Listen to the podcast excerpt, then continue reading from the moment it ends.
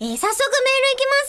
はい。ますよ。うん今日はそうじゃないとね。はい、イベントにね、参加してください。ださった感想、前は大介さんからいただきました。ありがとうございます。久しぶりの現地。とても楽しくて有意義な時間を過ごせました。えー、ゲストの石井さんが最後に、読んでくれた人が元気になってくれると嬉しいとおっしゃっていて、漫画でもアニメでも、見たらツイッターや各所で少しでもその作品の感想を言っていこうとあ思いま、それいしいた。。それ重要。いつもは楽しかったなぁと胸に秘めて終わることが多いのですが、ちゃんと言葉や文章にしていつも元気にさせてもらってる分、これからも、えー少しでもお返しできればいいなぁと、こちらからも少しでもお返しできればいいなと感じましたと、早速それをメールにしたためていただきました。はい。なのよし。で、えー感想をバリバリ読んでいるはい口を開くでございますが。嬉しいねで、石井さんって誰って思った人もいると思うんですよ。あ、イベンそトうで来すてねなかった。らはねい。ゲストのとは言いましたけれども、そうどんなゲストさんかというえーと、今回ですね、週刊少年マガジンの元副編集長、うんで、マガジンがジャンプをキャッチアップした瞬間があるんですよ。ちょっと抜いた瞬間がよいしょ数年ありまして。うんで、その時の体制を作ったのも完全に石井さんなんですよね。石井さんが在籍してる時間の時期のこうマガジンの部数がガンガン伸びてるっていうやつを、まあ、今回はなんでこういうことができたのかって話を聞いてた素んで晴すけどら。しかっその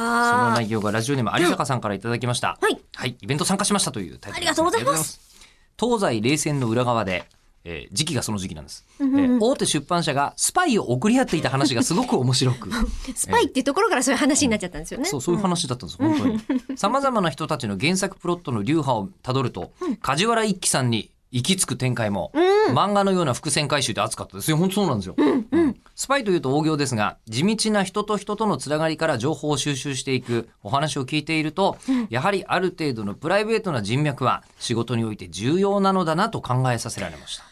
はあ。また雑談というそもそものテーマに切り込んでいったのも面白かったです。